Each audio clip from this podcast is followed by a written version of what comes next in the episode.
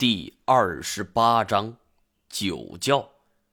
这里的石笋随便一根都算得上高耸入云，而那条硕大的黑影，从比例上看，比这些石笋还要大出一圈这样的场景，只有在科幻电影中才能够见到。我心说，这到底是什么东西？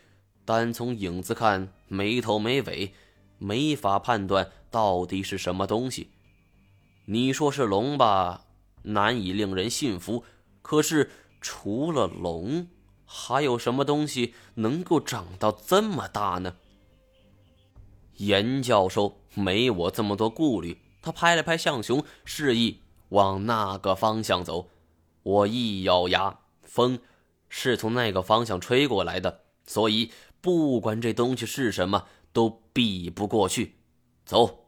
我喊了金锁一声，紧跟在严教授他们的后边。随着距离逐渐拉近，眼前的情形也逐渐变得清晰起来。走了约莫半个小时的路程，七拐八拐后，透过雾气，我们似乎看到了一根擎天柱。没错，就是一根柱子，从地下的袅袅雾气中冲出来，直挺挺的立在那里。上边隐藏在雾气之中。什么东西？传说中的定海神针吗？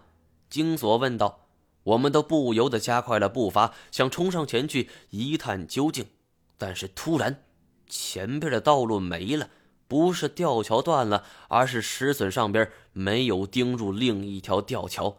要不是向雄提前打手势，我们肯定会掉进万丈深渊。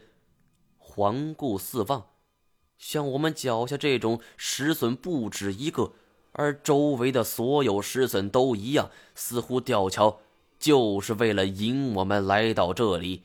石笋整齐划一的围成了一个圆圈，因为雾气重重，我们看不清楚下边的景象。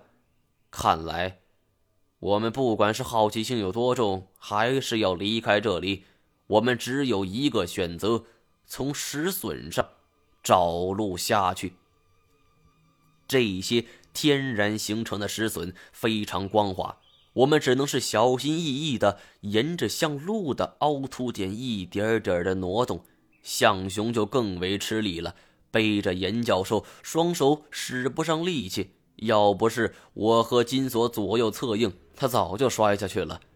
我摸了摸自己的臀部，妈的！刚才在明楼外掩体上滑下来，裤子被磨出了一个大洞，在这里被冷风一吹，格外凉爽，鸡皮疙瘩都起来了。金锁还不忘打趣儿：“前面这位同志，请你注意仪态，管好自己菊花，否则我们予以没收。”我也没和他计较，只是配合的笑笑。在这种地方，相互间开开涮，也能缓解一下紧张的情绪。我当时也不知道自己走了多久，双手已经开始不听话的发抖，两条腿也开始发软，就连嗓子也要冒烟了。即便是这样，我还是咬着牙挺着，胜利在望，绝对不能放弃。盲爷，你那儿有水吗？给我来一口。我说道：“没了，忍一忍吧，我现在也渴得难受。”这话说的可怎么忍呢？想想酸的东西，话梅、杏儿、山楂什么的，不就不渴了？传说中的望梅止渴吗？我们俩有一搭的没一搭的聊着。我发现一个很诡异的现象：这个石笋似乎高不见底，走了这么长时间，体力都要耗尽了，还没到下边。我把这种感觉对大家说了，严教授说道：“我也有这种感觉，就像是在原地打转。”我一下子想到了祭祀区的那两面墙，难道相同的情况又出现了吗？我用匕首在地面上刻下一个箭头，招呼着大家继续往前走。一边走，我一边留意脚下的路。生怕这个箭头重新出现，而不知走了多长时间，身后的金锁拍拍我下巴，指了指前面的路面。我一抬头，果然，那个箭头竟然出现在了我们前面的路段。我们还真是原地打转我气得不知道说什么了。这种局面与在祭祀区遇到的奇门遁甲异曲同工，只不过一个困死在地面，一个困死在山上。见到眼前这副局面，金锁又变得紧张了起来，蜡黄脸上的神情令人捉摸不定。他呢喃说道：“这不是原地打转，这是我遇到过的。”嗯。一听他这么说，我们都不由得侧耳倾听。金锁舔了舔干燥的嘴唇，不知道从哪里摸出一支烟，哆哆嗦嗦的窜着打火机，点了五六次，才把叼在嘴里的香烟点着。他轻悠悠的吐了一口气，说：“ 当初我是在河北保定上的大学。”河北大学，记得新生报道的第一天，现场很乱，那些负责接新生的老师和学长根本忙不过来。我去报道的时候，也就是我一个人，不知道该去干啥。这时候，一个老师注意到了我，就招呼一位学长来照顾我。我心中说道：“怎么说起上学时候的事来了？但我深知金锁的为人。”虽然平时插科打诨，但是关键时候绝对不会拿无关的事情来当谈资。反正顺便也可以原地休息，我们就坐了下来，安静的听了下去。金锁狠狠的嘬了一口烟，眉头拧在一起。这学长又瘦又小，从体型看，说是小学生那也有人信。他脸色很白。白的吓人，就跟脸上刷了一层腻子似的。老师叫这个学长的时候，他靠着墙躲在阴暗里，右手伸出一根食指，在左手的手掌里不停地画着什么。而更令人称奇的是，他的胸前挂了一枚八卦。年轻人谁带这东西啊？所以我对他的印象很深。听见老师叫他，他才懒洋洋地走过来。上下打量着我，说了句：“跟我来。”人家来迎接新生的学长都是主动的帮忙拿行李，他呢只管在前边带路，也不说帮我一把。幸亏我有两膀子力气。最后忙完了这一切，这位学长还跟我说了说学校的规矩。长篇大论咱们就不说了，但有一条我到现在还是记忆犹新。他说：“晚上十二点以后。”别去酒窖，我还有点懵，问他说啥，他又重复了一遍，我没当回事儿。大学嘛，多多少少都有些恐怖传说来吓唬新生的，但我没想到，我真的遇到了这种事情。说到这里，金锁额头上冒出了豆大的汗珠，他擦了擦汗，说道：“大一刚开学没多久，我谈了一女朋友。”要是换做平时，我肯定会奚落金锁一顿。但是现在这个时候，我哪里还有什么心情？我只希望能够从金锁这个经历中找到与眼前局面相似的情况，助我们摆脱当前的窘境。年轻人嘛，都是精虫上脑的。穷学生没钱开房，我就想到了那座酒窖，夜深人静，那里。又很少有人去，我就决定带我对象去那个地方。想想也挺刺激的。我们进去后，一切都很顺利。可是，等我们完事之后要出来的时候，出了事儿。我和严教授还有向兄不知不觉的都坐直了身子，仔细听金锁说下去。我们找不到出路了。不管我们怎么转悠，酒窖不过就是个五层小楼，而当我们从楼顶下来的时候是五楼，五楼下来是四楼，四楼下来是三楼，但是从三楼往下走的时候，出了楼梯口，我们又回到了五楼。我摩挲着下巴沉思。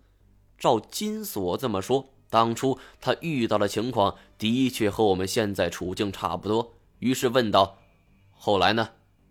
接下来就是更诡异的事情了。我们转悠了很久，很长时间都找不到去二楼的路。我对象吓哭了，我心里也怕呀。但是男子汉大丈夫，当着对象的面总不能跌份儿。我一遍又一遍的找出路。三楼下去是五楼，五楼下到三楼，我三四五楼来回跑，折腾了大半宿的时间。我当时认为这是鬼打墙，吓得要命。就在这个时候，我忽然发现了一件更诡异的事情：楼道里。都挂着名人名言的画像，而其中有一幅是郭守敬的。我无意中发现，郭守敬的脸越来越黑，就像是被什么东西吞噬了似的。我浑身发抖，上下牙关都哒哒哒的撞在了一起。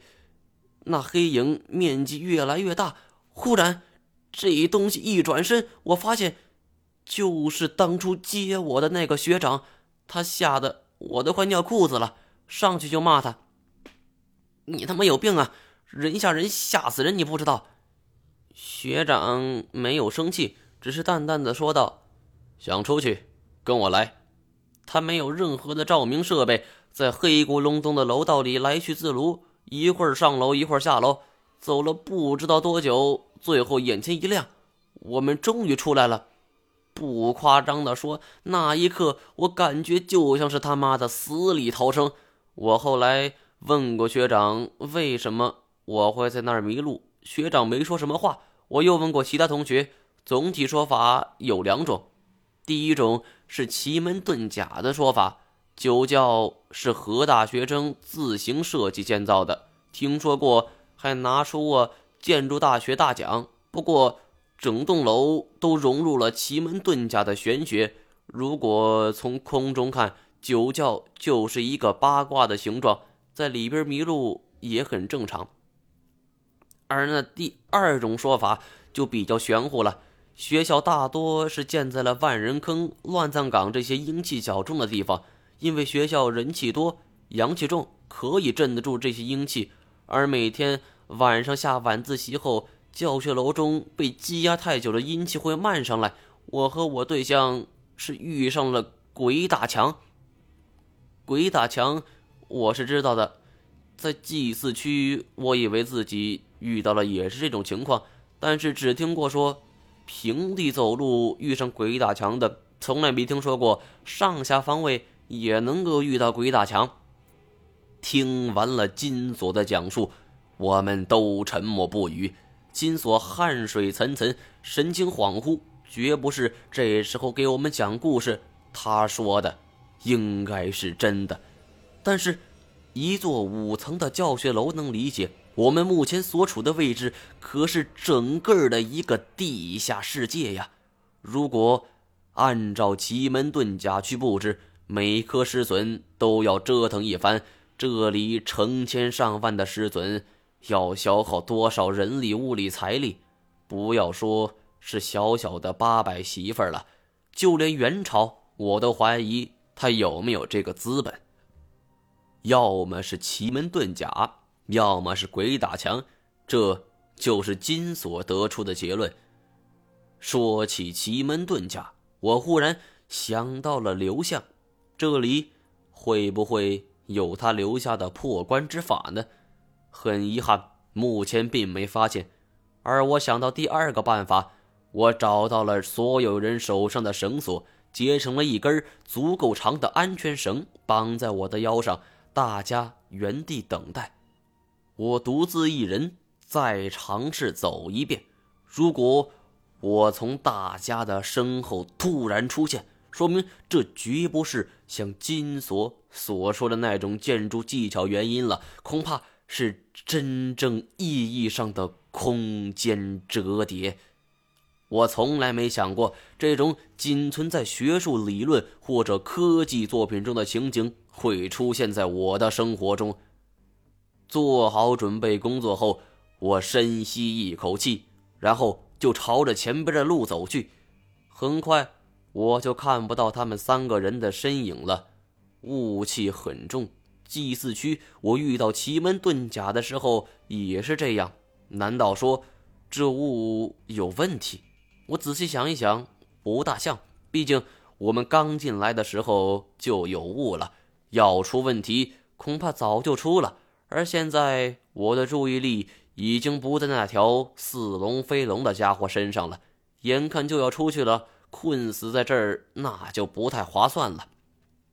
我脑海中乱七八糟的念头纷纷而来，也没有注意到时间的流逝。而不知道过了多久，我恍然发现前边的雾气之中影影绰绰的站着几个人。我苦笑两声，走过去，拍了拍他们的肩膀。